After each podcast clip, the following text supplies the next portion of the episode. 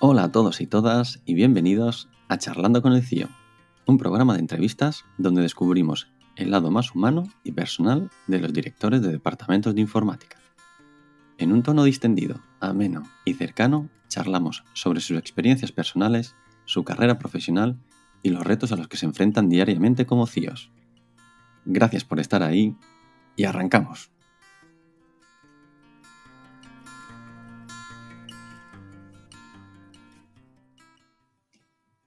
Buenos días, buenas tardes, buenas noches a todos los que estáis ahí. Gracias de nuevo por acompañarnos eh, un día más en, el podcast de Charlando con el CIO. Hoy me encuentro con eh, Javier Mayo, CEO de Food and Delivery Brands o Food Delivery Brands. Correcto. ¿Qué tal, Javier? ¿Qué tal, Jorge? ¿Cómo vas? Gracias por estar eh, con nosotros y por querer participar y poner tu granito de arena en este, en este proyecto. Javier, para, ir rompiendo el hielo y entrando en, materia, lo que pedimos a los invitados es que hagan una pequeña introducción de sí mismos, en la parte personal y la profesional, y luego ya ahí pues eh, vamos eh, profundizando. Perfecto. Pues venga, empiezo por lo, por lo personal. Eh, Javier Mayo, 46 añitos, casado desde 2006, dos hijas de 18 años y, y resido actualmente en Madrid.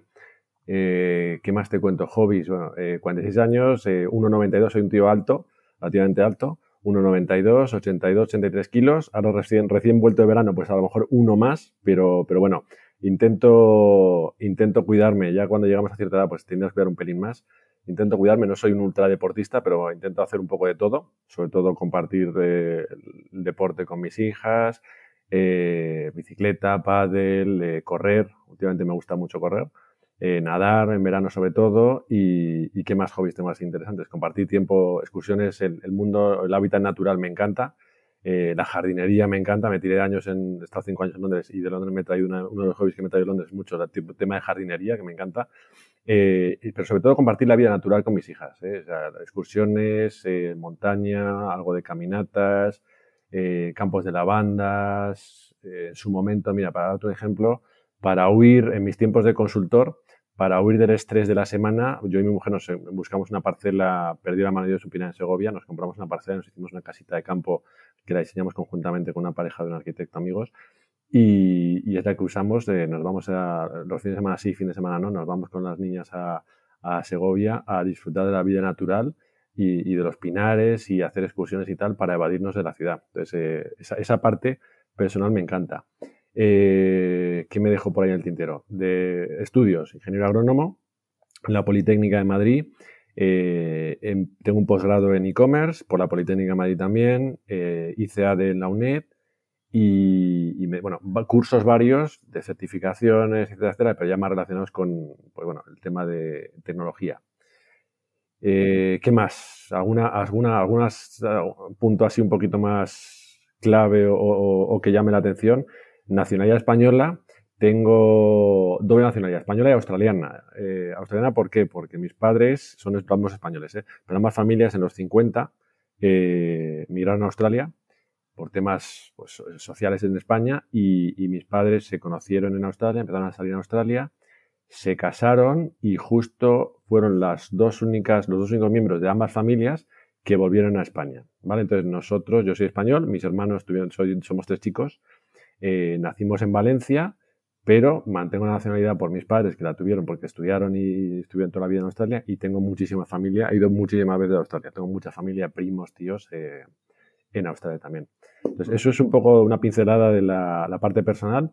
Parte profesional, pues como bien decías, tío de Food Delivery Brands, el, grupo Telepizza, eh, desde el 2019 finales, estoy a punto de hacer ahora en diciembre los tres años. Antes de esto estuve en Puig, en Barcelona, eh, año y medio aproximadamente. Antes de Puig en Barcelona estuve en Londres cinco años con British American Tobacco, tabaquera. Antes de Londres, ya en España de vuelta, con Accenture, eh, consultoría tecnológica, 11 añitos. Y, me desfogué en el mundo tecnológico, eh, pues empezando con Soluciona, que era la tech de, Unión Fenosa, en, en el 2001 un año y medio estuve en Soluciona también. Entonces es un poquito la, trayectoria profesional también. Eh, buen resumen eh, y buena, buena introducción. Em, Javier, algo que me llama la atención y que es un poco, eh, digamos, se sale de la, de la, norma, no has mencionado ninguna formación relacionada con las, con las telco o con la informática. Eh, ¿Lo has complementado posteriormente? O, eh, sí, lo he complementado. Eh, hice agrónomo, o sea, yo quería ser ingeniero, te soy sincero, o sea, lo tenía súper claro. Ahora, ¿qué ingeniería? Tenía la media para la que quisiera, puse todas las que me, me gustaban, industrial, teleco, caminos, y agrónomo la puse la cuarta, me parece, cuarta o quinta. ¿Qué pasa? Que rellené el formulario, o sea, la, quería poner la cuarta o la quinta. Lo rellené mal el formulario de las carreras cuando terminamos, hicimos la selectividad nuestra, la gente de nuestra edad. Y, me toca agrónomo. Y, dije, o sea, el primer momento fue un bajón, dije, o sea, a reclamar. Mis padres me dijeron, vete a reclamar, no sé qué, no sé cuánto. Eh, pero llegado el momento pensé, ¿para qué? mira, quiero ser agrónomo, quiero ser ingeniero. Agrónomo es una más.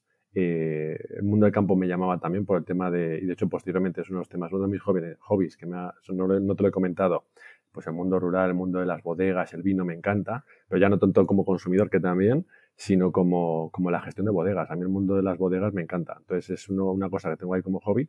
Eh, entonces dije, bueno, hago agrónomo, pero siempre en el pasado, antes de, antes de meterme en el mundo eh, carrera, en el mundo profesional, siempre me ha gustado la tecnología. Yo estoy mucho de haber jugado ordenadores, haber desmontado ordenadores, eh, consolas, etcétera, etcétera. Entonces complementé eh, cumplimenté la, carrera con el, posgrado que te he comentado de e-commerce en la Politécnica, luego hice varios cursos y la primera, casualidades de la vida, la primera propuesta profesional que me llegó fue de Soluciona y para meterme a, consultor tecnológico directamente. Mundo SAP, mundo de desarrollos a medida, mucho de supply chain, etcétera, etcétera.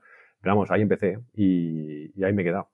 Y eso sería por el 90 y largo, 96, 97. Esto sería en el 2000, no, no, en el 2000, yo soy de 46, soy de 76. Ah. Eh, yo terminé la carrera en el 2000, o sea, todo año por curso por año, etcétera, etcétera. Empecé con Soluciona en el 2000, finales de 2000, primeros de 2001. En el 2000, o sea, fue como 2000 o 2001 a 2003 Soluciona, 2003 Accenture, hasta el 2013 finales, 2013-2018 British American Tobacco, 2018 final del 19 Puig y 2019 final, final 2020 actual eh, Telepizza Madrid, Food Delivery Brands. Y mira, es, es, es interesante tu, tu, perfil porque puedes, eh, algo que nos interesa a nivel eh, formativo, tú has cursado eh, formación, digamos, reglada en una universidad presencial y también a, a, distancia. ¿Qué es lo que te motivó eh, hacerlo así y, puedes compartir con nosotros las, las, principales diferencias o tu opinión de lo que es realmente la formación presencial a la... pues mira, la, presencial, la primera obviamente por, porque es la primera carrera que, hacía, empezaba con 18 y, y, quería hacer una ingeniería en la Politécnica de Madrid, pues estaba vivía en Madrid con mis padres y obviamente pues me tiró más la, la, presencial. De hecho, por aquel entonces yo creo que todavía la, la, la UNED y, universidades a distancia todavía, o sea, empezaban a darse a conocer y todavía no estaban tan arraigadas como están actualmente.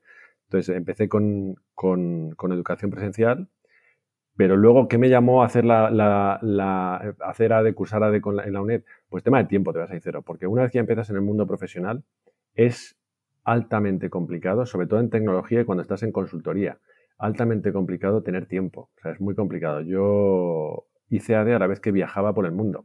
De hecho, eh, me he pasado muchos años viajando 48 semanas al año. Eh, entonces, me pasaba el día entre aeropuertos y hoteles. Entonces, imposible cursar presencialmente. Entonces, el beneficio que te da eh, la educación a distancia es que puedes disponer del tiempo de la mejor manera que, que quieras. online, ya por aquel entonces, estoy hablando del 2000, aquí te hablo de memoria, estaba en Accenture, o sea que debía ser a partir del 2005, 2006, ya la parte de acceso online y, las webs y las descargas iba, era algo estaba al día. Podías acceder a la documentación online, podías tener eh, exámenes, ver los exámenes, hacer los exámenes y tal. Entonces, era esa disponibilidad de tiempo que una vez llegado ya, una vez que empiezas a, meter la primera, el primer pie en el mundo profesional, es muy complicado. Y sobre todo, reitero, cuando empiezas con consultoría tecnológica o cualquier tipo de consultoría, eh, son, son carreras profesionales muy demandantes y sobre todo muy, pues, en aquel entonces muy, mucho tiempo de viaje y es algo que te da esa mm, flexibilidad que te da la educación a distancia eh, es lo que me llamó para meterme en el mundo de la de AD, en la UNED. Y, a nivel de, mm, esfuerzo eh, y demás, porque sí que, bueno, yo creo que cada vez em, están perdiendo un poco más esa, imagen, pero sí que es cierto que, al menos a mí lo que me ha llegado, ¿no? Cuando hablándolo con conocidos y allegados, que la imagen que tienen las eh, universidades online, pues que quizá, pues, vamos a decir que son un poco más laxas o en cuanto a eh, pues exigencia y demás. ¿Qué opinión tienes tú al, al, respecto? Eh, yo creo que, ya es, mira, a lo mejor es una percepción, no sé, yo creo que depende mucho de la, depende mucho de la universidad, del profesor que te toque y tal. Eso es como todo. Te puede tocar un, profesor más laxo en una universidad presencial y uno más, y uno más rígido en la, en la, en la universidad a distancia. No sé, yo creo que ese, eso es un, bueno, una percepción que originalmente se tuvo de las universidades a distancia Hoy en día no lo sé a ciencia cierta porque cursé en el 2000, o sea, lo hice entre 2004 y 2005 y 2008, aproximadamente 2009, pero yo creo que no, mi, mi, experiencia personal es que me, resultó igual, a lo mejor porque ya una vez que cursas una presencial seis años, con proyecto fin de carrera, al antiguo socio de ingeniería y tal, pues ya vienes más trillado y te parece un poquito más, relativamente más llevadero una distancia donde te, tú te lo guisas y tú te lo comes, básicamente. Pero me pareció, oye, eh, no sé, no tiene por qué, sinceramente. Los exámenes me parecían bastante, los, los temarios bastante completos, accesibilidad, dudas, tutorías, la misma o más incluso, ¿eh? que accesibilidad, tutorías en la presencial. Y, y los temarios y los, la, la, calidad o la complejidad, la dificultad de los exámenes me, pareció, o sea, no era un, te soy sincero, no, era un cálculo infinitesimal de agrónomos, pero era, tenía sus, tenía también su esto, ¿eh? o sea, que no es, yo ese, ese, esa percepción no la, no la comparto. Nos gusta eh, comentarlo también porque la, idea del podcast pues, que también esté, está un poco enfocado a, jóvenes que quieren adentrarse en el sector y demás, y también pues como opción eh, formativa, pues cada vez más, hay más universidades online. Y, también eh, mi percepción personal, por eh, pronunciarme, es que también eh, que yo he, tenido la oportunidad de hacer cierta formación ahí, que requiere de una disciplina y de una organización y que igual en, la, en el entorno presencial, como ya estás obligado ¿no? a ir de algún modo, ¿no? y si no cumples con la asistencia, pues puedes tener alguna, algún problema. Pero en, en el entorno online eres tú. Lo comparto 100%. ¿eh? De hecho, mira, el ejemplo que te pongo yo en mi caso que a lo mejor es, no, es, no es lo mismo de alguien que está, empieza su, primer, su primera carrera en una universidad a distancia, a diferencia de una presencial. Yo la hice ya en metido en el mundo, en el mundo profesional, pero luego tienes todavía más, esa, esa, esa disciplina. Decir, oye, pues estoy volviendo de Londres a Madrid o de Sudáfrica a Madrid después de una semana de trabajo.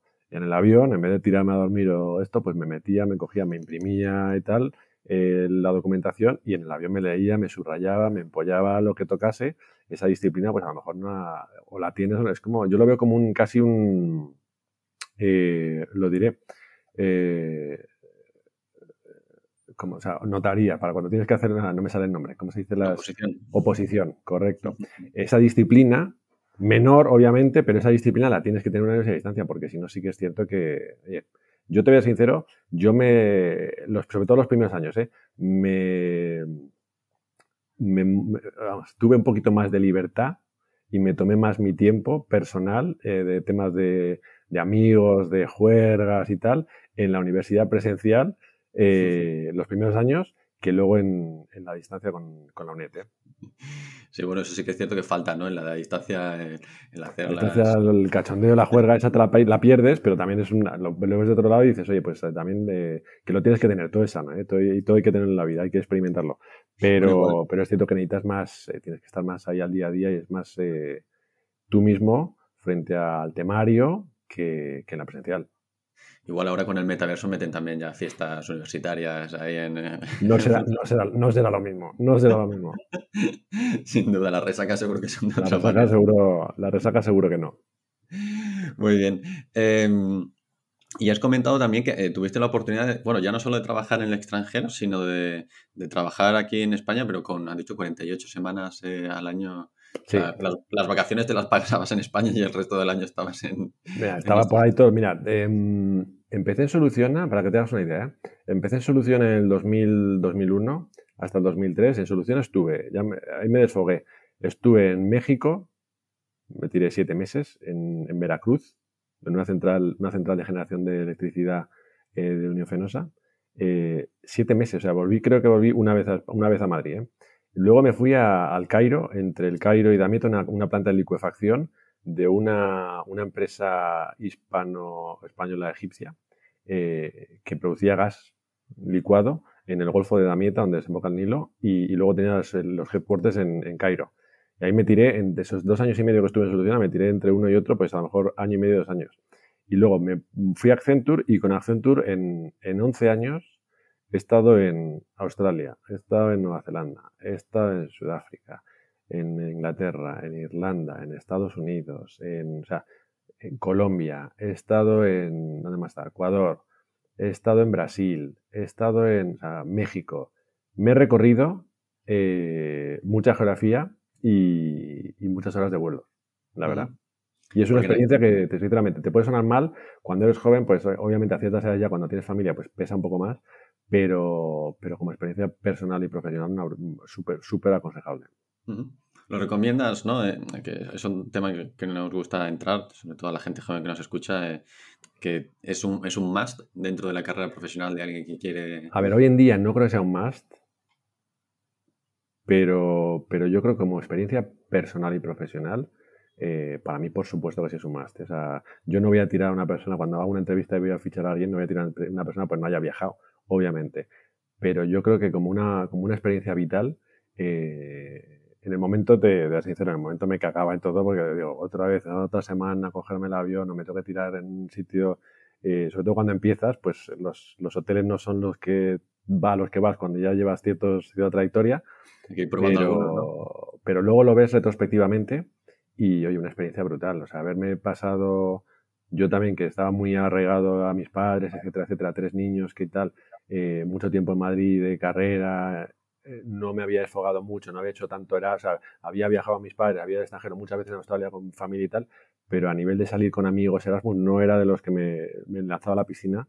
Eh, primer pie en el mundo profesional y me voy a México a, un, a, Tuxpan, me acuerdo perfectamente, o sea, Tuxpan en el Golfo de Veracruz, siete meses, un hotel de mala muerte, eh, siete meses y volví una vez, sin aire acondicionado, muerto de calor y tal, sobreviví eh, y luego lo miras retrospectivamente y dices, joder, es que me he llevado unas experiencias vitales eh, que, oye, así me han, me han pulido. Te curten de lo bueno y lo malo, ¿eh? O sea, y, yo creo que hay que experimentar el trabajar en el extranjero, varias geografías, varias culturas, vivirlas, te curte mucho, o sea, a nivel, a nivel personal y a nivel profesional.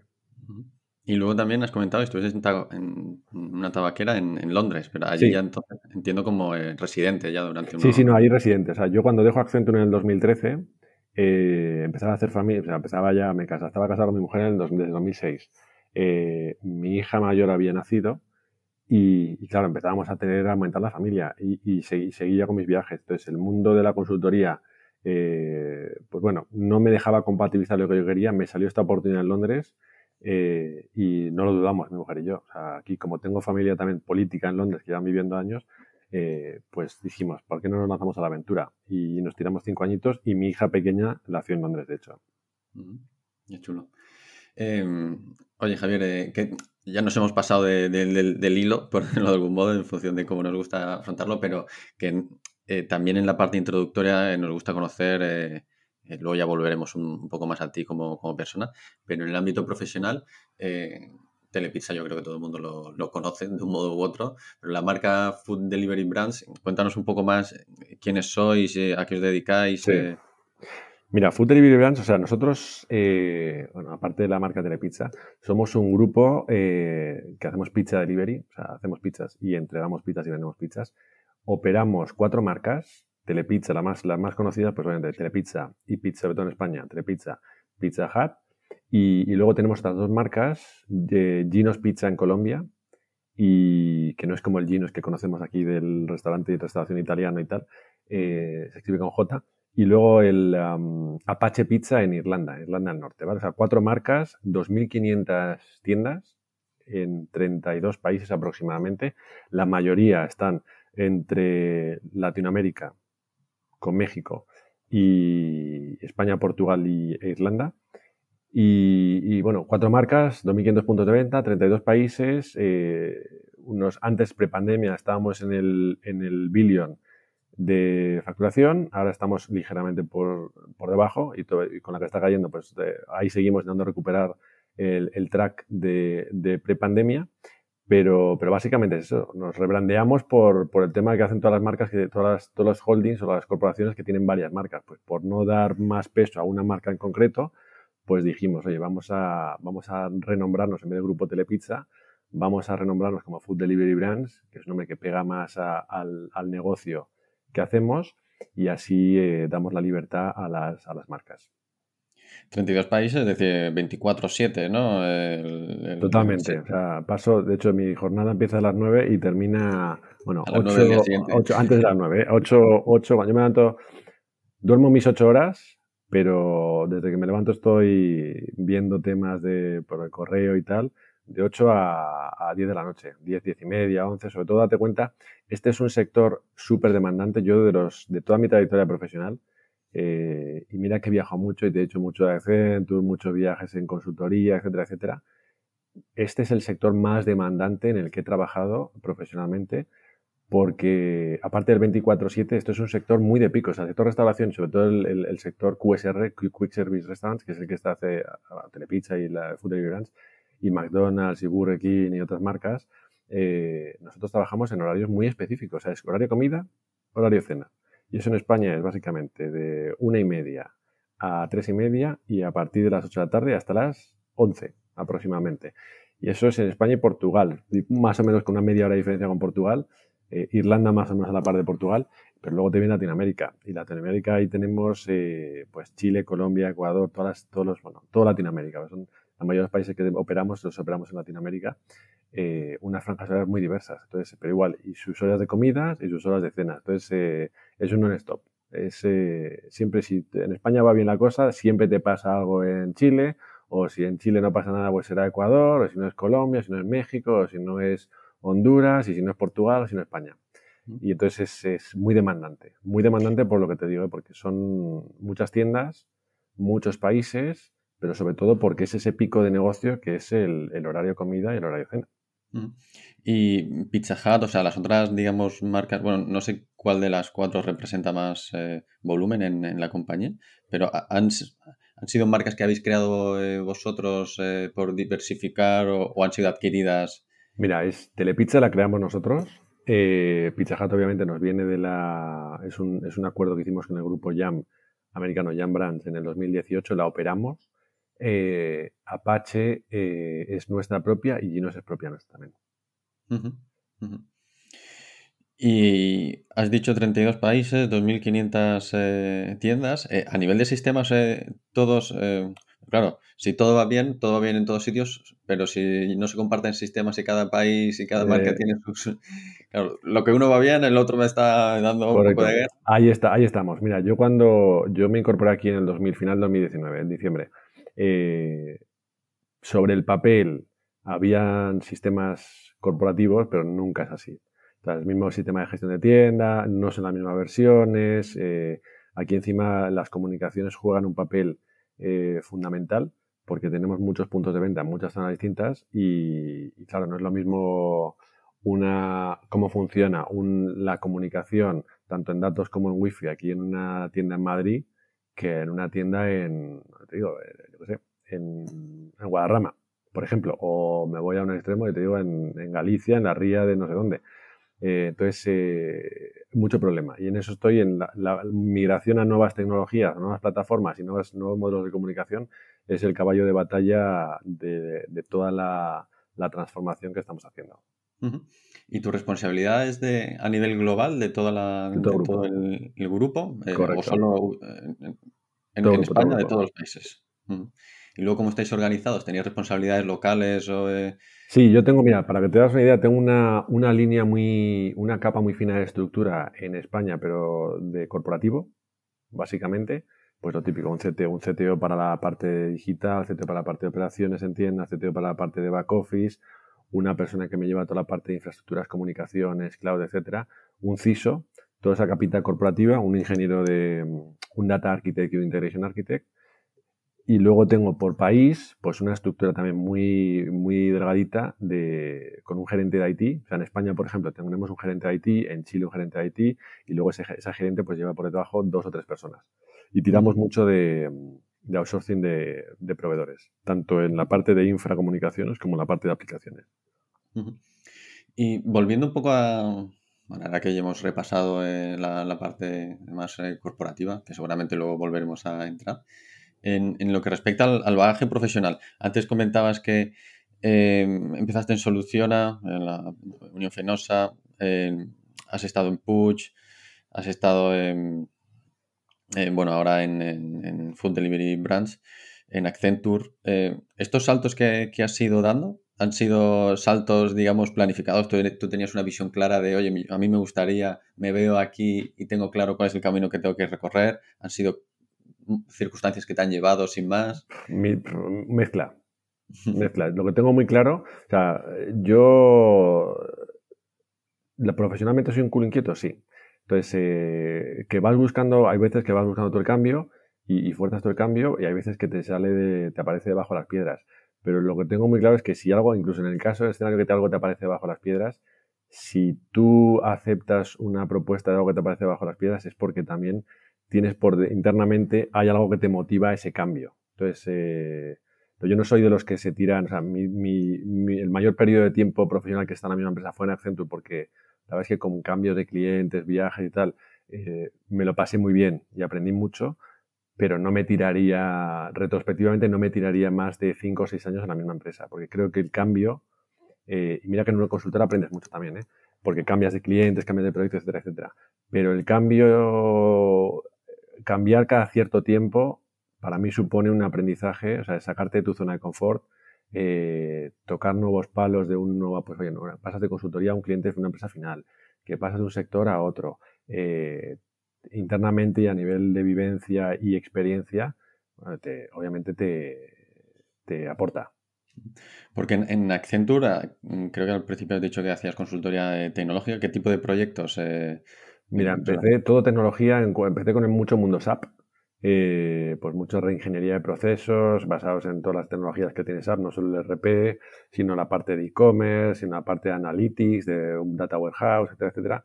Y fue mucho empezar, eh, de hecho, empecé en Accenture en el, en el 2003 para un proceso, siempre estaba en clientes internacionales, o sea, por eso me tiraba tan poco tiempo, lamentablemente, en, en España. Eh, mucho en el mundo del gran consumo. Viajeo, por ejemplo, o sea, empecé, según entré en Accenture, me fui a Australia para una reingeniería de procesos y una, una template de procesos global que Viajeo, eh, que es el, bueno, con Pernod Ricard y tal, es uno de los principales distribuidores, productores y distribuidores de, de espirituosos en el mundo. Eh, pues estaba haciendo a, nivel global en todos sus mercados. Entonces, básicamente era ir a un cliente, ver cómo operaban en los distintos países, proponerles en base al conocimiento de la consultora eh, pues las mejores prácticas de esos procesos y tal, y les ponías un sistemita nuevo eh, configurado específicamente para ellos, pero en base a unas best practices para que operaran de la, manera, más uniformemente posible y eficiente posible en, la mayoría de los mercados. Entonces em, hice viajeo, de viajeo me pasé a, estuve también tiempo en Unilever, de Unilever me pasé a SAP Miller, a, que es la cervecera, mucho, mucho mundo tabaco y mucho mundo, mucho mundo, todos los vicios se tocan en consultoría. Eh, alcohol, tabaco, y, pero bueno, es, básicamente era eso, ¿eh? o sea, proyectos de, luego vas, vas obviamente, vas, pasas de consultor, eh, haces un poco de todo, pasas a gerente, haces tú los proyectos, pasas a senior manager, haces socio y tal, pero era básicamente eso, ves, ves, llegas a un cliente, ves cómo opera, un cliente de lo grande, multinacional, que tiene muchos países y cada país pues tiene sus sistemas y encima operan esos sistemas como Dios les ha de entender, y es poner un poquito de coordinación, eficiencia, de manera que, operen que la mayor eficientemente que la gestión del dato, es el tema del dato obviamente muy importante, lleva mucho tiempo siendo importante, pues que ese dato que tanto se habla y tal, cuando la gente intenta reportar tu negocio y tienes varios países, pues puedas tener cierta uniformidad en ese dato del ámbito del área de negocio que sea, que puedas ayudar, que pueda ayudarte a sacar las conclusiones que necesitas sacar para tu negocio. Entonces, ese básicamente era el, el, el, grosso de lo que hice en, en Accenture. Y eh, estas experiencias, experiencias en consultoras, que varios de los eh, CEOs con los que hemos eh, charlado pues han, podido participar o bueno, han, desempeñado en, algún momento de su carrera profesional funciones ahí. Entiendo que para ti fue muy positiva. ¿Qué fue lo que te llamó a, ir a Accenture? bueno, ¿te llamaron? me llamaron, me llamaron. De hecho, Accenture, mira, curioso, yo me, empecé en Soluciona pero, pero es cierto que apliqué, o sea, cuando según terminé agrónomos, apliqué a. La verdad es que sí que apliqué a consultoría, te soy sincero. Apliqué a Accenture, no me pasó una entrevista, no me cogieron, empecé en Soluciona. Eh, y fueron desde Accenture los que me llamaron, eh, o sea, los años y medio, dos años de estar en Soluciona, para que me fuera con ellos a, hacer proyectos estos de ingeniería de procesos con SAP. ¿Y, ¿Y, qué me llamó? Pues la verdad es que me llama mucho el tema del cliente internacional. A mí desde el principio me llamó la movilidad eh, tampoco, o sea, recién puse el pie en mi primera acción, ya me dijeron, te vas a ir, te vas a ir dentro de una semana a Australia. Y hostia, pues sí que empiezo pronto, empiezo rápido y fuerte. Eh, pero viéndolo, vuelvo a lo mismo, retrospectivamente, eh, es una experiencia profesional. O sea, aparte ya, lo de ser ingeniero, te ya vienes con una mentalidad un poco más cuadriculada, estructurada, etcétera, etcétera y, la experiencia vital que te mete, y sobre todo metodología de trabajo, estoy sincero. Yo lo que, lo que me ha encantado de mi experiencia, tanto en Soluciona como en Accenture, es la mentalidad, esa, esa mentalidad de consultor, eh, sobre todo metodología de trabajo, que yo creo que en el mundo de la tecnología, eh, seas CIO, o seas CTO, seas programador, o seas arquitecto, o seas un, lo que sea, te ayuda un montón. O sea, yo, yo sí que te voy a sincero, igual que me preguntabas lo del tema de los viajes, la gente joven que empieza y tal, eh, incluso para una entrevista de trabajo, yo para mí, que no sé, alguien no se haya desfogado eh, internacionalmente, no me parece un tema importante a nivel de currículum, sobre todo para la gente que empieza, pero haber dado un primer paso en una consultora tecnológica del ámbito que sea, es una Big Four, pues mejor que mejor, obviamente, pero del ámbito que sea, yo creo que ayuda un montón a, a, a, esa manera de pensar, ejecutar el trabajo tecnológico en el día de una empresa final, eh, ayuda un montón yo lo recomiendo. O sea, siempre que, siempre, siempre que pido algún, algún currículum a algún externo, ¿eh? o sea, a un headhunter, a algún, alguna empresa, me gusta que la gente, si puede ser, tenga un background en consultoría. Y los cambios que hiciste luego posteriormente a, American... Eh, a BAT, a British American Tobacco, sí. Eh, y luego posteriormente a Puch, es porque dijiste, bueno, yo ya, ya está bien, es suficiente de ser proveedor y quiero ser cliente y disfrutar de... Mira, efectivamente, más o menos. ¿eh? Mira, la parte de irme a Londres fue porque llevaba ya 10, 11 años en, en Accenture y empezaba, fue puramente decisión personal, básicamente. La motivación principal fue el tema personal. Empezaba, había nacido mi hija mayor en Madrid eh, empezábamos a, querer formar una familia y, yo seguía viajando muchas semanas al año. Y por mucho dinero y posición que tuviera el rol en Accenture, eh, no tenía tiempo de, aprovechar ah, los primeros meses de vida de mi hija y de las posteriores hijas que quisiera tener. Entonces, eh, eso me, bueno, me llevó a tomar la decisión de buscar otras opciones y me llegó de la noche a mañana lo típico, de me salió esta oportunidad a través de un conocido en Londres y dije, pues para Londres que nos vamos. Tenía toda la pinta, o buenísima pinta, el rol, la empresa, encima de Londres, me daba la oportunidad de ir, ir, Londres yo ya la conocía, mi mujer también, pero tenía, tengo una, una cuñada que vivía en Londres iba viviendo en Londres mucho tiempo y allí que nos fuimos a vivir a la de mi cuñada, que también tiene niños, mi hija, mis hijas pues obviamente se lo han pasado genial con los primos, etcétera, etcétera. Entonces, básicamente la decisión eh, vino motivada por el tema personal para irme a Londres, a British American Tobacco de Accenture. El cambio de Londres a Barcelona, pues vino motivado por, pues no sé, te sincero, eh, estábamos bien en Londres, cinco años, estábamos ya pensando en comprarnos casa y todo, nos habíamos, estábamos cinco años, nos habíamos cambiado de casa cinco veces en, Londres en cinco años. ¿eh? El, mercado, el mercado del alquiler en Londres y la vivienda es, es una locura.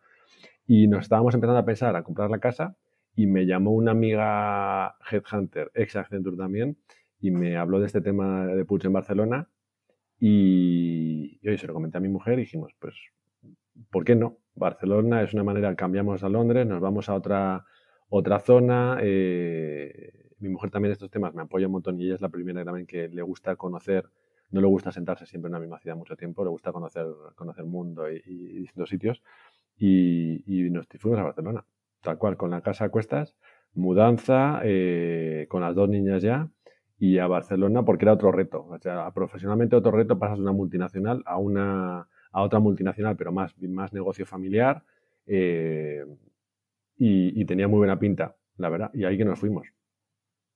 Y, de un entorno como el de Puig, eh, que decías perfumería y demás, a, eh, delivery branch de distribución de, de, pizzas, funciones de CEO también tenías ya, fue en, en, Puig, ¿no? Desempeñaste funciones de, de CEO. ¿Qué diferencias puedes contar que digas, bueno, es que, bueno, está la base, ¿no? Pero luego no tiene nada que ver el... Pero nada de nada. mira, em, y tanto a nivel de negocio como a nivel de estructura, eh, es que cada empresa es un mundo. O sea, te soy sincero. El rol puede ser similar. A un CEO básicamente haces, haces lo mismo eh, en cualquier empresa, pero también la manera de trabajar de las empresas es completamente distinta. El punto de partida de las empresas es totalmente distinto.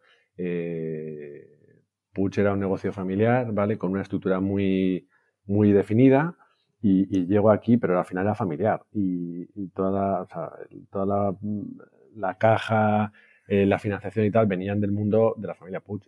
Aquí llego a Telepizza, a Food Delivery y, bueno, aquí tenemos accionistas, esto hay, la mayor, el mayor accionista es un fondo, eh, un fondo americano, entonces, eh, pues obviamente la cultura la manera de operar el negocio como tal totalmente distinto, el punto de partida tecnológico totalmente distinto y, bueno, es, eh, aprendes, es adaptarte, yo creo que lo mejor y vuelvo a lo mismo, el tema de el cambio, el cambio de trabajo, el cambio de, posición y, compañía cada ciertos años, lo que te lleva es esa adaptabilidad que para mí me parece fundamental. Conocer, ser capaz de ejercer una posición que sobre el papel es lo mismo, ser un CEO en un grupo familiar en Barcelona que se dedica a fragancias, a vender fragancias, eh, cosméticos y moda, a, vender pizzas, a una multinacional de 30 países que te hace pizzas y te entrega pizzas.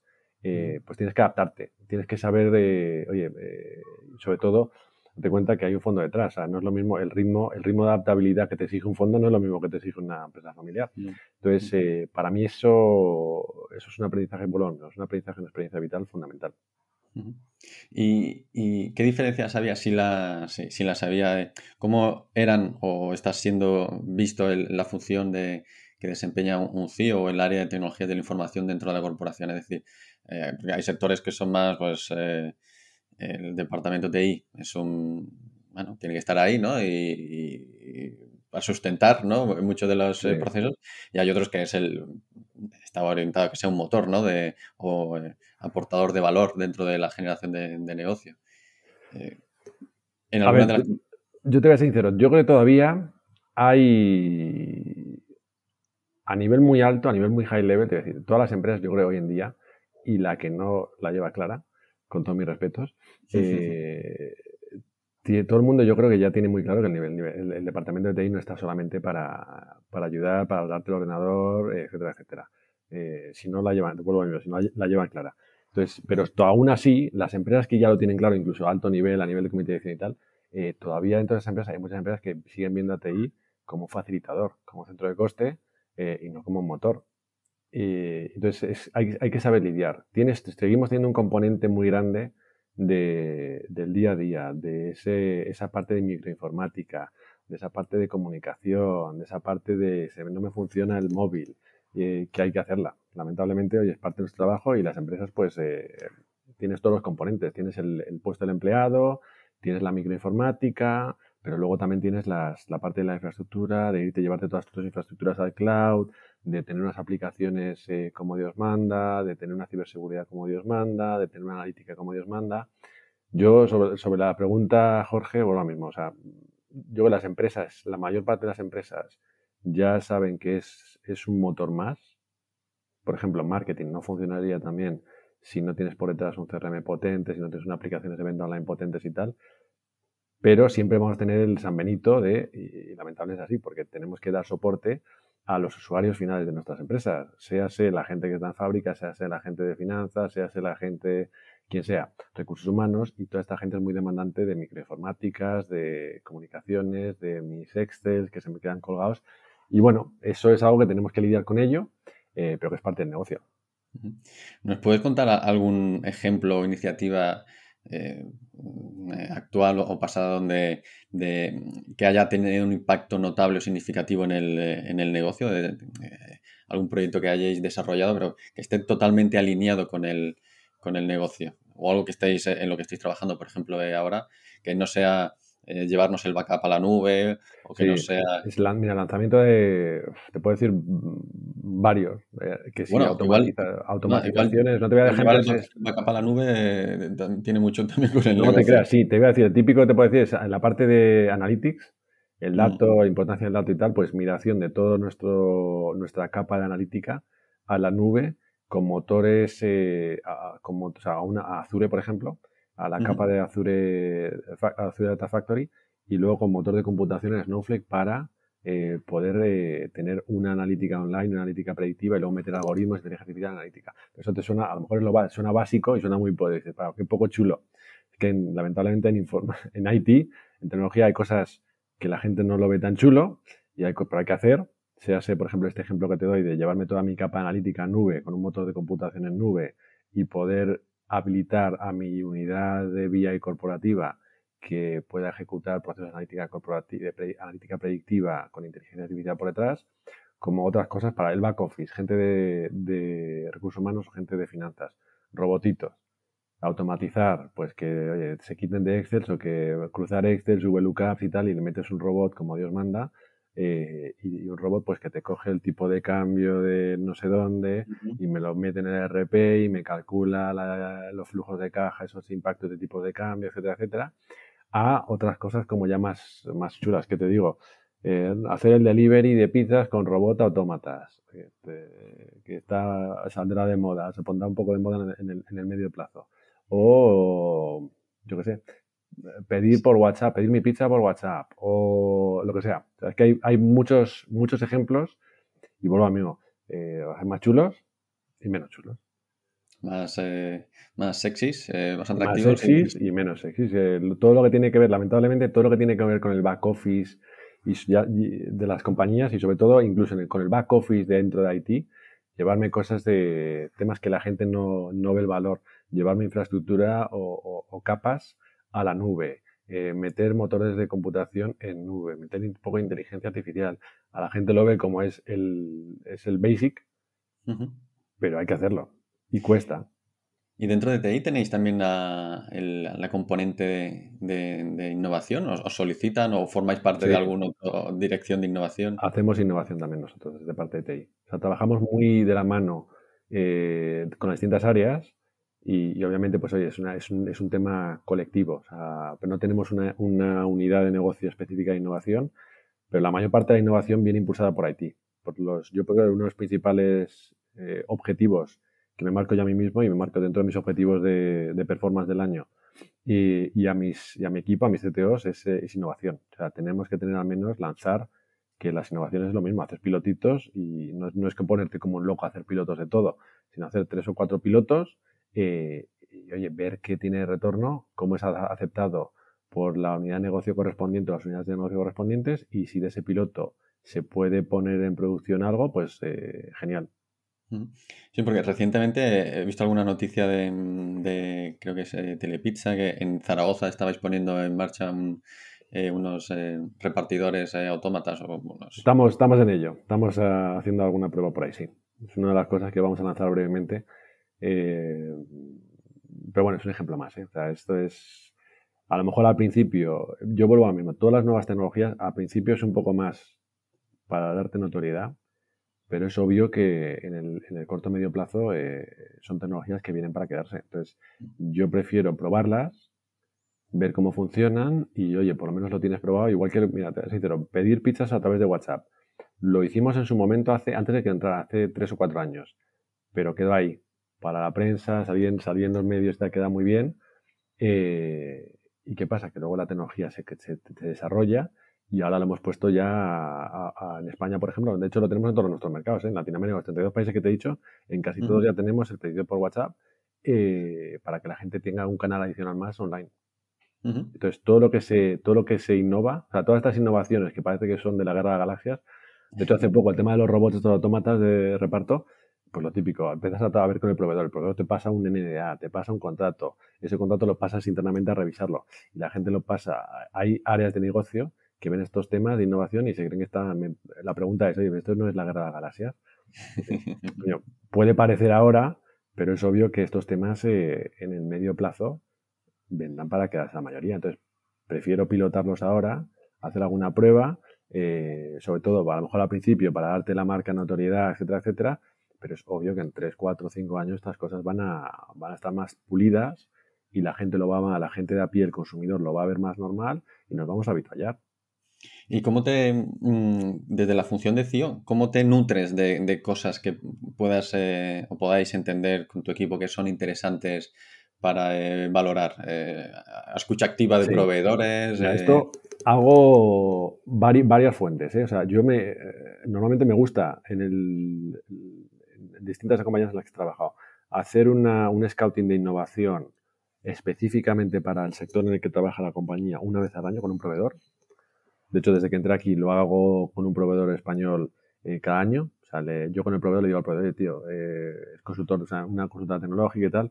Eh, vamos a ver cómo está el mercado, la competencia, la industria, qué hace, qué cosas están moviendo, por dónde vienen los tiros de futuro. Entonces me hacen un scouting, me hacen un assessment, miran, ta, ta, ta, lo reviso con ellos, les doy las pautas de lo que yo creo que dónde va mi negocio, lo que me pide, me pide mi, un poquito mi, mis colegas de las áreas de negocio y me sacan un informe, me dicen, oye, para el año que viene, por aquí vienen los tiros en cuanto a, en cuanto a QSR, a Quick Service Restaurant. Entonces, eso es una parte de la, una, una fuente de, fuente de inspiración divina para la innovación. Siempre tienes acceso a los Forrester, Garners y tal, otra fuente de innovación e inspiración divina. Eh, y luego es a través de los proveedores, los proveedores múltiples, que sabes que, sobre todo a los tíos, nos bombardean miles de proveedores, sea LinkedIn, correos y tal, esto, lo otro y tal, pues esto tienes que filtrar y, donde veas tú un poquito de valor añadido, abrir, eh, abrir la caja de Pandora y decir, pues sí, vamos a, pásame algo, vamos a tener una call, preséntame, no sé qué, no sé cuánto. Entonces, para mí esas son las tres fuentes, tres fuentes sobre las que dedico, si te soy sincero, un 20% de mi tiempo, 15-20%, sí o sí lo tengo que dedicar a, estas innovaciones porque lo tengo como objetivo personal y no, se lo pongo a, mi gente también. ¿eh? Y antes has comentado de todo lo relacionado con la explotación de datos que se está llevando al cloud. Eh, algunos temas. El Big Data, eh, ¿le estáis sacando partido o, bueno, lo tenéis implementado como, como tal a nivel organizativo? Eh, ¿Hacéis una analítica de datos eh, avanzada? ¿Cuánto foco creéis que para vosotros como negocio? mucho foco, mira, mucho foco y de hecho nosotros, si te soy sincero, em, tenemos mucho, mucho, mucha fuente de datos. te he dicho 2.500 restaurantes. 2.500 restaurantes en el mundo al día hacen muchas pizzas. Entonces, y yo tengo información de todas esas pizzas que hacen mis 2.500 puntos de venta al día. Esas pizzas llevan ingredientes. ¿eh? Si lo puedes decir, ¿cuántas pizzas, por curiosidad, hacéis al día? Pues, pues depende un montón. Mira, em, yo que sé, que una tienda te haga 500 pedidos al día, ¿vale? Un pedido te puede llevar de media, no sé, una pizza y media. Pues multiplica, espera, tengo, mira, por curiosidad, 30 segundos. Te hace un número al aire, pero bueno, más o menos 15%, ¿eh?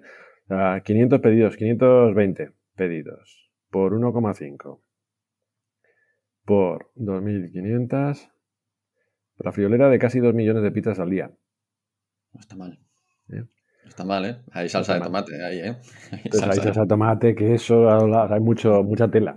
Entonces, ¿Y la que, más, la que más vende? ¿Sabéis cuál es la que más se España, vende? En España la barbacoa. Toma ya. En España, pero es un dato, sí, sí, 25 30 aproximadamente 25 30% de las pizzas que hacemos en España, barbacoa. Me gusta mucho la barbacoa en España.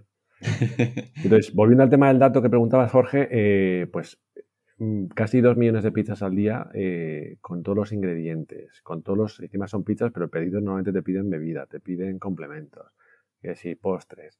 Entonces, eh, y luego lo entregamos, lo entregamos con, el pedido me puede venir por mi canal online propio o me puede venir por teléfono, me puede venir por gente que va a la tienda directamente físicamente, me puede venir por los agregadores. Entonces tengo distintos orígenes de, canales de venta eh, y luego los ingredientes que lleva cada pizza. Es que luego tienes mucha, mucha información que la intentamos recopilar online, eh, que también mucho voy a decir, muchas no te, al final no las necesitas tampoco para mucho. Mucha análisis de promociones, qué promociones venden más, qué promociones venden menos, previsión de la, de la demanda Y, para mí lo fundamental, desde que entré aquí, fue eh, unos ejemplos que te decía el proyecto, proyecto chulo, pero menos vistoso. Es poder habilitar, tener esa información online en una base de datos en nube con un motor de computación que me permita a mí, a mí mantenerlo y tenerlo, y escalarlo y tenerlo flexible y tenerlo controlado a nivel de seguridad, pero a mi unidad de BI poder lanzar eh, analítica predictiva. Uh, estamos haciendo analítica predictiva ya sobre esta nueva capa de analítica en nube y, es, curioso, macho, porque mira, em, para que veas la experiencia, la experiencia de las empresas versus lo que te trae la tecnología. Esto es un ejemplo no negativo, pero para que veas, nosotros, mi, mi área de BI corporativo maneja una... Hacemos un forecast de la demanda de todos los países ¿eh? y, trabaja con un error de un, más menos 5%. O sea, que está, está bastante afinada. Entonces dijimos, bueno, ahora que tenemos toda nuestra analítica en nube con motor de computación, vamos, a, vamos a meter fuentes de datos externos, vamos a hacer analítica predictiva sobre nuestra capa en nube y vamos a intentar mejorar ese 5% de ratio de más o menos 5% de error que tenemos en la previsión de la demanda para afinarlo un poco más. Llevamos un proyecto, un proyecto cuatro meses metiendo muchísimas fuentes de datos externos, o sea, clima, eh, aparte de los eventos, lo típico, eventos de fútbol, la, clima, datos macroeconómicos, eh, inversión en medios, etcétera, etcétera. O sea, hasta 10 variables externas. No hemos sido capaces de bajar el ratio de error de un 9%. O sea, quiere decir que la, experiencia más o menos de, nuestra unidad de analítica interna eh, ha, afinado más ese modelo predictivo que vía algoritmo. Pero bueno, tiene que ser apasionante, ¿no? Ver los resultados que puede tener eso, eh, más allá de que haya una desviación, ¿no? Pero que el, poder, eh, gracias a la interpretación de todos esos datos y, encima de, fuentes externas, el, saber eh, qué va a suceder, ¿no? Con, una, con un grado de acierto, pues bastante, bastante notable, diría yo. Pues es súper, súper interesante. O sea, a mí, por ejemplo, variables como el clima, parece que no, pero vendemos muchas más pizzas cuando llueve. Eh, la gente se queda en casa, o sea, tiene su, los eventos, por supuesto que sí, eh, las zonas, las zonas geográficas, eh, el nivel de renta, el, etcétera, etcétera. O sea, hay muchos temas que influyen y a mí me parece súper interesantísimo, macho, de verdad, el, el, nivel de afinamiento que, que, puedes llegar a hacer de la previsión de tu demanda. Es, es increíble. ¿Y ese área de BI forma parte de vuestro, del área de TI o es a nivel corporativo? Es a nivel corporativo, es un área que no lo teníamos de hecho, es, el año pasado eh, la montamos. O sea, es, un área que tiene un director y, su importancia es tal, y yo estoy totalmente de acuerdo en esa importancia, que lo hemos elevado a, nivel de comité de dirección. O sea, nuestro Chief Business Intelligence Officer es un miembro de, vamos, de, de fehaciente del comité de dirección. Sí, sí. Javier, en, tu día a día, tú cuando llegas a la oficina, bueno, oficina, bueno, no, sé qué modelo estáis teniendo en... Eh, oficina, oficina. hacemos teletrabajo y tal, pero, pero bueno, dos días. yo, yo de momento mantengo mis, mis cuatro días e intento hacer teletrabajar uno. ¿Y qué opinas del... no, iba a adentrarnos ahí, pero eh, ¿qué opinas del, del, teletrabajo, estos modelos yo, mira, eh, como me tiré cinco años en Londres antes de que viniera la pandemia y, obviamente Londres es un país anglosajón, eh, Inglaterra va muy por delante de España en cuanto al teletrabajo, el tema de la, bueno, la, flexibilidad del teletrabajo y la experiencia del teletrabajo van años luz de lo que nosotros estábamos y donde estamos todavía, pues ya lo había experimentado en Londres. Yo en Londres eh, tenía dos días a semana ya, los viernes trabajaba, sobre todo en Londres, que es una ciudad que te tiras de media dos horas la gente no vive en la ciudad, obviamente, trabaja en la ciudad, pero no vive en la ciudad y te tiras la media, yo algo menos me tiraba una hora, pero la media en Londres es la gente se tira dos horas para ir por la mañana y dos horas para volver a su casa por la tarde, de media. Entonces, obviamente, pues con esa situación, la gente teletrabaja, porque es más eficiente, te quita esas horas de commute que me allí, de tren, tranvía, etcétera, etcétera, y puedes empezar a trabajar a las 8 y por eso cierran a las 5 o las 6. Eh, entonces, yo ya lo había vivido en Puig ya lo estaban empezando a, modelar. Aquí no había teletrabajo. Lo ha forzado en Food Delivery Vans, lo ha forzado la pandemia, pero vamos, yo creo que es un modelo eh, que está para quedarse y, por fin, yo creo que la pandemia ha ayudado a que en España se asiente el modelo de teletrabajo. Pero sin la pandemia no tengo muy claro que, el teletrabajo hubiera ido a la velocidad a la que se ha, se ha forzado en España. Pero es un mm. modelo que está para quedarse, es obvio. ¿Y un día a día tuyo, eh, cómo, cómo lo arrancas? Eh, ¿Te, organizas la semana de alguna manera? sí, me intento organizar. Mira, lo último que hago el viernes es ver la agenda para la semana entera siguiente, ¿vale? Eh, lo último que hago todos los días es, cuando cierro, miro, antes de cerrar, miro el calendario y lo que tengo para mañana, obviamente. si tengo alguna presentación ya la preparada, bla, pero miro lo que tengo para el día siguiente. Y lo que hago normalmente en mi rutina es, bueno, hay temas estratégicos, temas, me gusta, me gusta estar en el día a día y encima en, cuando tengo tiempo en los detalles. me gusta, por, no quiere decir que un CEO no quiere decir que no tengas que meter en, o sea, me gusta remangarme todavía, no te creas que no. Me gusta estar con mis CTOs, ver cuando tengo un problema, meterme en call de crisis, por supuesto que sí, soy el primero que sea, si un fin de semana, o sea, si un día normal, a las 11 de la noche me meto en coles de crisis y aunque no sean coles de crisis, cuando tengo un micro problema y veo a mis, a mis dos o tres CTOs que se ponen los tres en, en el portátil de uno, me levanto si no estoy en call, me voy con ellos a ver qué pasa porque sé que algo se está cociendo. Eh, pero bueno, me intento repartir el tema obviamente entre, yo sé, 25-30% en temas estratégicos, decir, oye, ¿dónde vamos según plan? Eh, otro 10-15% el tema del, del budget, lamentablemente, pues es un tema que tienes que tener bien controlado eh, sobre todo en, estos días de crisis y tal, cuando hay, tienes que tener, los financieros te miran mucho dónde va la inversión y cómo vas con tu gasto, etcétera, etcétera. Eh, y luego, pues, el, día a día, ver mis, los países, eh, estoy, pues, intento hablar todas las semanas con todo mi equipo de corporativo y un one-to-one con todos los IT managers de los países para ver, para ver, interesarme cómo van los países y luego, pues, ver con los, los miembros del comité de dirección los directores generales de los países, hablo una vez a la semana con, a mínimo con cada uno de ellos. Me intereso mucho por, básicamente, por la innovación por un lado y los tres fuentes fuentes, fuentes de innovación que te he dicho, origen de innovación que, hemos comentado, eh, el tema del día a día con mi equipo y, si puedo, pues dedicar un poquito de tiempo a cacharrear, etcétera, etcétera. Y, y luego, budget, obviamente, y ver cómo está el negocio en los países. Y de los tus colaboradores, ¿qué es, eh, qué es lo que dirías que más eh, valoras de la gente que está cerca, cerca tuyo? ¿O qué crees que es la virtud fundamental o la capacidad fundamental de un... Trabajo en, trabajo en equipo. Te sincero, para mí, o sea, tengo gente muy buena, eh, gente que he metido yo, gente que estaba ya en la compañía hace 25 años y que no ha visto nada afuera. o sea, hay un mix, pero te voy a ser sincero, trabajan todos lo que me encanta del equipazo que tengo aquí es algo que me gusta, me gusta fomentar, ¿eh? Trabajo en equipo. O sea, a mí que tengas Cristiano Ronaldo, eh, que los hay, los he visto, eh, pero que luego trabajan en equipo, macho, se te sienten en, estás en la misma oficina y se te sienten en una punta de la oficina y no se te sientan con tu equipo, no me vale. Por mucho que sea un Cristiano Ronaldo. Entonces, a mí me gusta que sobre todo la gente trabaje en equipo, que haya buen clima, que se compartan las cosas, que sean conscientes de que esto no es tema de silos, esto es trabajando con las áreas de negocio, pero internamente con los compañeros de, seguridad. O sea, por ejemplo, algo en operaciones, algo, la gente, el CTO que lleva las aplicaciones de operaciones o de digital. Pues claramente cualquier cambio que tenemos que hacer en, una conexión eh, tiene que hablar con el de infraestructura, comunicaciones, tiene que hablar con el de ciberseguridad. Entonces, eh, esa comunicación, si tienes un buen clima de trabajo y la gente se te lleva muy bien, esa comunicación sale innata, ¿vale? Y la gente va remando en el mismo barco y la gente si está cómoda, trabaja bien en equipo se van bien, pues obviamente cuando tienes temas, necesitas que la gente del callo esté más horas y tal, y te eche horas, pues la gente lo hace encantada.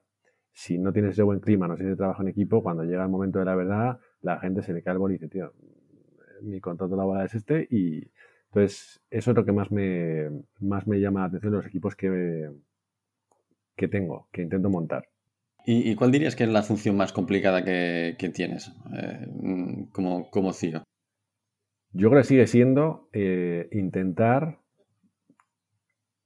intentar presentar a la función de IT con el valor que tiene frente a las áreas de negocio. Lo hemos visto, lo, hemos comentado también al principio, que las empresas a muy alto nivel, pues obviamente ya no nos consideran como el proveedor de microinformática, etcétera, etcétera, sino que ya nos ven como un motor, pero aún así hay que seguir convenciendo. O sea, la gente ve que, oye, todo es carísimo. Eh, la parte financiera, siempre todo es caro. Yo, claro, que normalmente cuando estás con unos sistemas amortizados hace 20 años, cuando quieres cambiar algo, hay que. Y algo, nuevas tecnologías nunca son baratas. ni la tecnología ni el proveedor que te la va a implantar. Lamentablemente, pues eso es eh, algo que hay, que hay que trabajar con ello. Y, luego, sobre todo, convencer, seguir peleando para que la gente vea en la tecnología y la innovación ese motor pues la gente se cree, la gente se cree que las cosas se hacen eh, por arte de magia y no se dan cuenta que es un esfuerzo conjunto entre IT y, los áreas de negocio. Y aquí es lo que más, aquí en muchas empresas, ¿eh? es siempre IT tiene que ser, sigue siendo, eh, si no hay una función de innovación eh, propia per se, es IT normalmente quien sigue tirando de los... Hay excepciones, ¿eh? y, yo las he vivido y, me he quedado gratamente sorprendido de que hay excepciones donde hay una persona de negocio, ciertas áreas de negocio que tiran por sí solas y tal, y, son ellos conjuntamente con IT quienes hacen los proyectos, pero la verdad es que sigue siendo IT, sobre todo en España. Sigue siendo la función de IT la que tiene que tirar y te tienes que tirar los proyectos al hombro y tú hablar con negocio y tú ser el project manager y tú poner eh, que se hable el de supply con el de finanzas, etcétera, etcétera. ¿Y cómo estáis llevando el, la vorágine esta de la gestión del talento? Que la, burbuja en el sector eh, que, hay de, talento. La sufro más por los proveedores que internamente, si te soy sincero. Internamente porque mm, no tengo demasiada rotación, ni en corporate ni en los países, pero también porque tenemos una capa, ¿sabes? Cuando te he dicho más o menos los números, yo internamente, para que te hagas la idea, somos en total, en todos los países, 32 países, 2.500 puntos de venta, cuatro marcas, todo lo que te, te, he comentado, 20 personas internas de IT. Muy poco pero también porque tenemos un accionista, un pro, un fondo y normalmente tiras más de costes fijos, por lo intentas minimizar, etcétera, etcétera. Pero la gente que tengo, la verdad es que no se nos ha ido a, bueno, se nos va uno al año de las 20 o 25 personas que tenemos. Teníamos mucho de proveedores, ¿eh? mucho sourcing. Y, y, lo sufro más por el lado de los proveedores. Y me, están, me comentan y me cuentan, pues sí, que la gente del mercado está, está loco. Eh, obviamente sigue loco eh, y bueno, es, ¿qué vas a hacer? Te tienes que aclimatar. Si te va una persona a otra empresa, pues eh, oye, tienes que vivir con ellos. ¿Qué vas a hacer? Mm. Siempre bueno que al final os afecta no directamente, pero sí de, forma colateral, ¿no? Sí, y por muchos esfuerzos, mira, aunque fuera interno, ¿eh? por muchos esfuerzos que tengas para tener un plan de sucesión y tengas a gente para cubrir, hacerte backups y tal, siempre te van a hacer un roto. Entonces, esto es, bueno, oye, pues chico, te va a pasar, sí o sí, sea así directamente o indirectamente, como es mi caso, pero es eh, bueno, intentar poner un, encontrar un sustituto lo antes posible y, ver cómo minimizas el impacto en los proyectos que llevaba la persona va.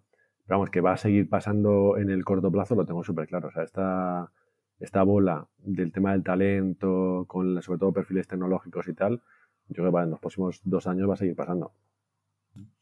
Sí, iba a decir que es algo positivo, bueno, no necesariamente positivo, pero sí que es cierto que al final es algo que evidencia que el, que el sector es un sector en, crecimiento, ¿no? Eh, la demanda eh, en, este tipo de perfiles es porque el, mercado necesita de...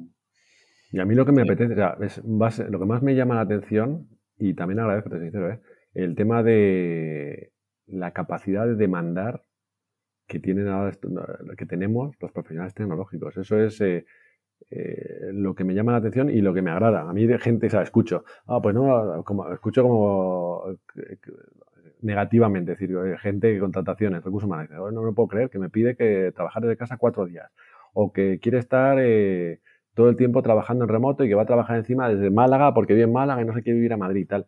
Todas estas cosas se están abriendo cada vez más, es la, verdad. Tú decías lo de teletrabajar de Zamora y tal. Es que esto, esto en estos dos años que yo que tenemos por delante, eh, que va a seguir habiendo crisis mundiales, inflaciones y tal, y va a tardar en suavizarse, y no veremos un poco la luz hasta el 24, eh, yo creo que para la parte de contratación de perfiles tecnológicos eh, nos va a abrir puertas, a lo mejor a los que ya estamos un poquito más a, no final de, carrera profesional, pero que estamos ya ahí un poco más estabilizados por arriba, bueno, pero a mí ver gente que puede teletrabajar o trabajar remotamente, que lo veo totalmente lógico y normal, eh, desde Málaga, viven en Málaga y trabajan para una empresa que tiene sus headquarters en Madrid, oye, que te tienes que venir presencialmente a Madrid una vez a dos semanas por ver al equipo, por hacer un punto de tal y que te vean la cara y tomarte una cerveza, me parece natural, pero no tienes por qué estar físicamente, obviamente, en, en Madrid.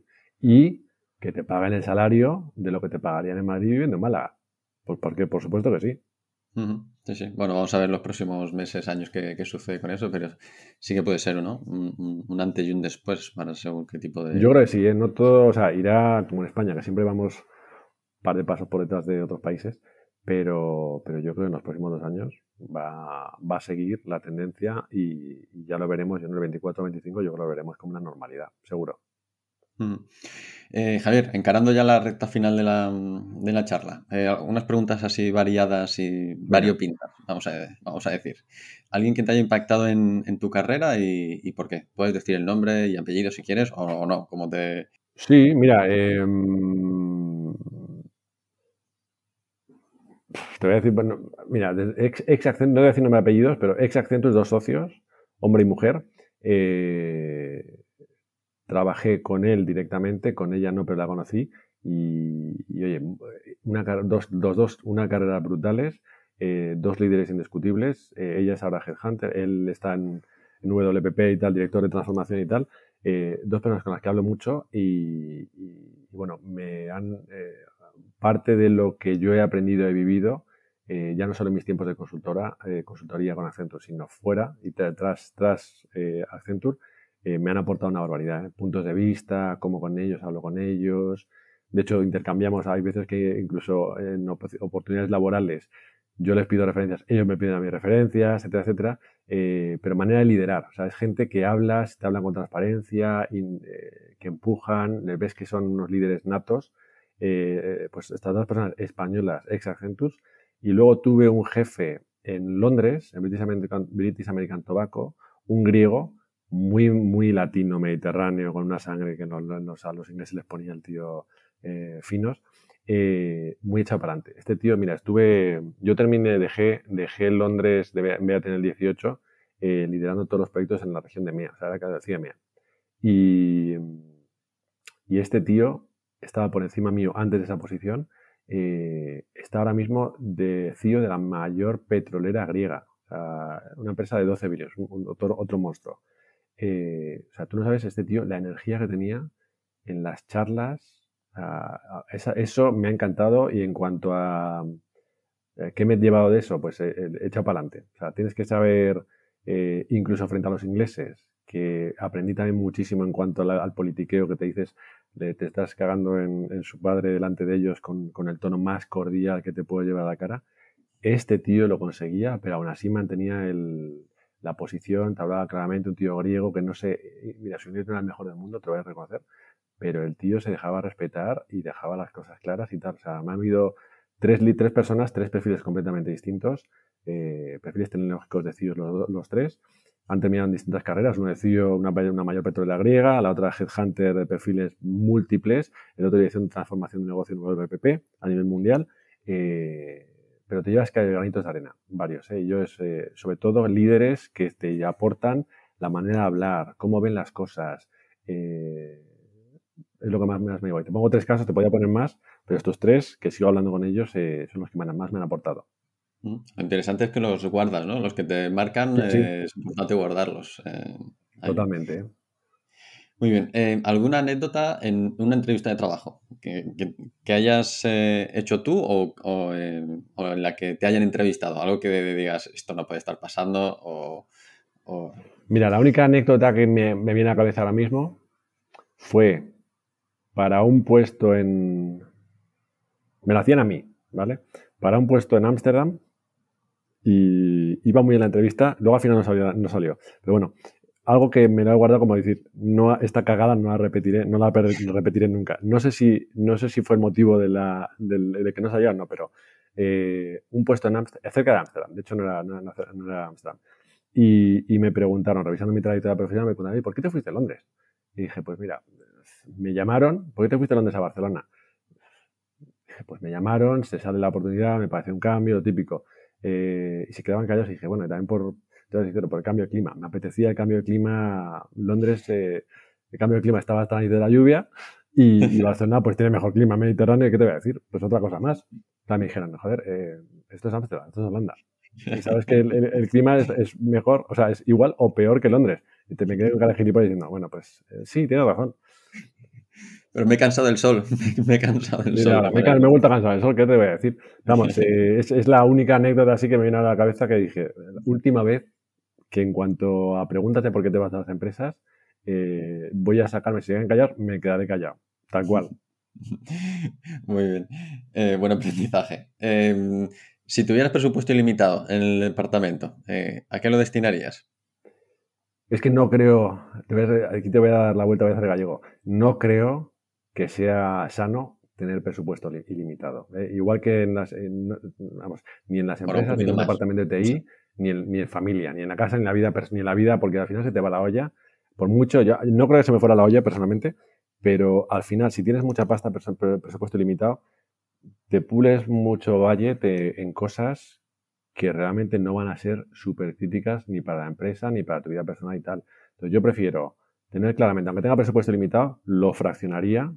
Eh, yo aquí me dejo, en mi vida profesional siempre me he dejado guiar por el tema de budgets. Cuando tengo que hacer budget y voy a una empresa nueva y tengo que presentar un consejo de administración, oye, el plan de transformación y tal, el plan de inversión de IT para transformar la función, transformar la empresa a nivel tecnológico en los próximos 3-5 años siempre me, he dejado guiar mucho por, por, el porcentaje este de Garner. Tiene un, índice de estos de que ellos, bueno, Garner, los Garner Forrester y tal, siempre tienen miles de índices para todo, pero tienen uno que te indica qué porcentaje de los revenues de la empresa tienen que dedicarse a las funciones de IT anualmente, ¿vale?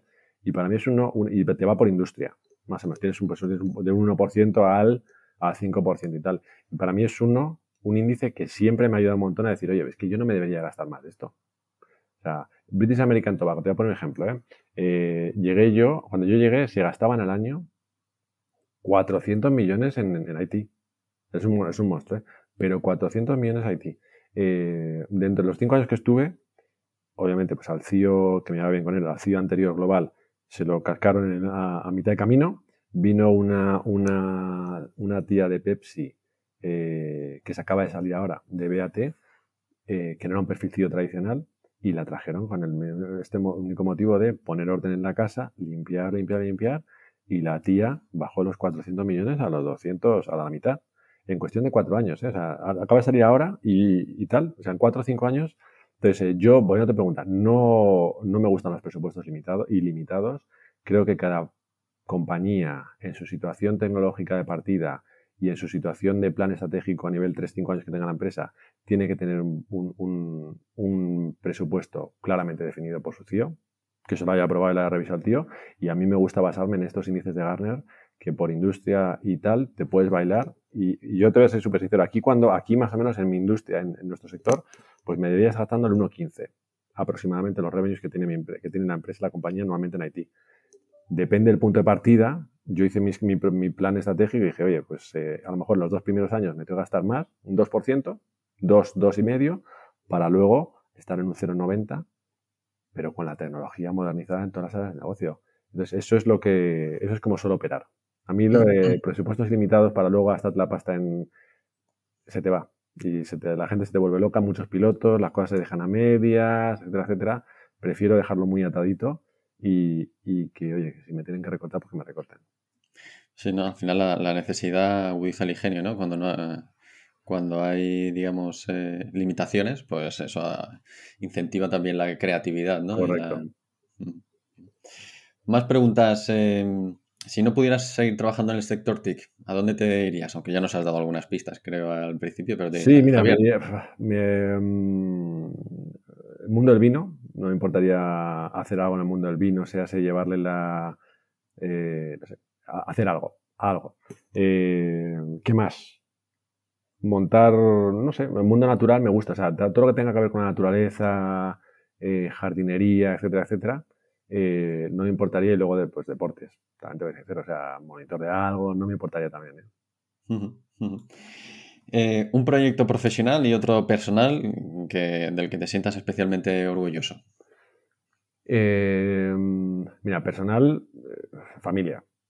100%. O sea, a lo mejor es el, tópico, pero, pero pues los niños, las mis hijas, mi mujer, eh, eh, la, experiencia, la educación, la, crianza y educación de los hijos, eh, súper, súper orgulloso. Y sobre todo teniendo en cuenta lo que hemos comentado de todo el movimiento que he tenido. O sea, yo me siento orgulloso de haber mantenido de novia a mi mujer, de mujer a mi mujer y haber tenido a mis dos hijas, con todo lo que he vivido trasiego y tal, de haber estado por ahí fuera toda la, toda la vida hasta 2013, haber estado en Londres, haber estado, o sea, estoy eternamente agradecido a mi mujer y a mis hijas por también los cambios y tal.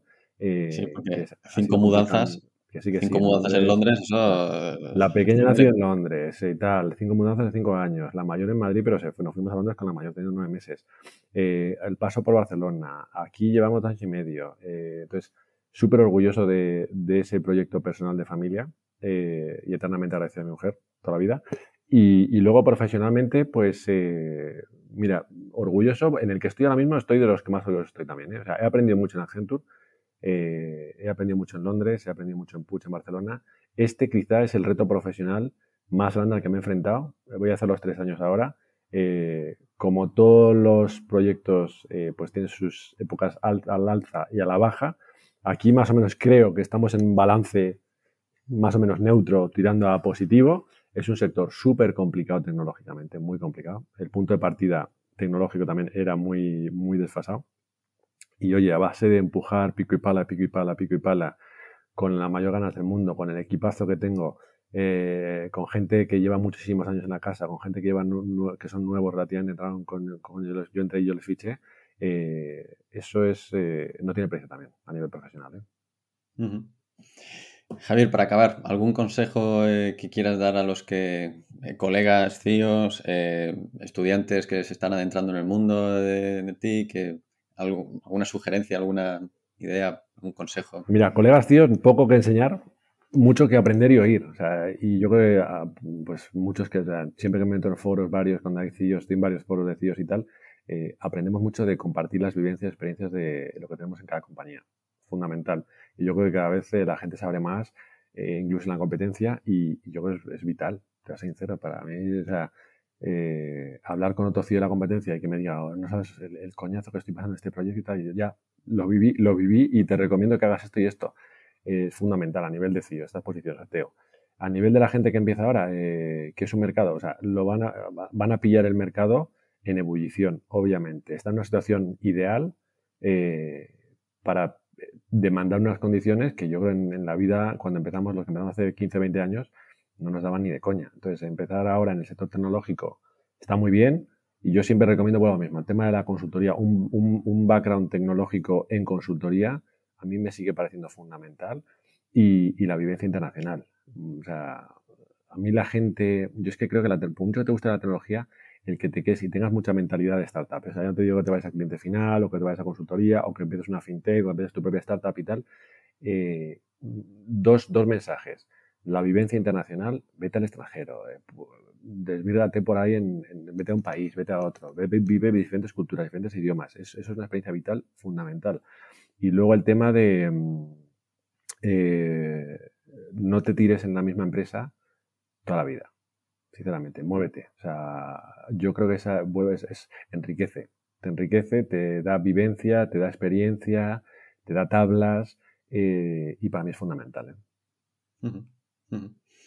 Pues nos quedamos con este, yo creo, buen consejo. Eh, gracias, Javier, de nuevo, no nos conocíamos eh, y la verdad que ha sido un placer conocerte y poder estar este Igualmente, Jorge, un auténtico placer. ¿eh? Y espero que hayas disfrutado de, este, de, esta, de esta charla. Un placer. Mm. Gracias, eh, Javier. Un abrazo. Hablamos. Un abrazo, Jorge. Pues bien, esto es todo por hoy. Muchas gracias por estar ahí. Esperemos que os haya gustado. Recordad dejando un comentario, compartirlo en redes y hasta pronto.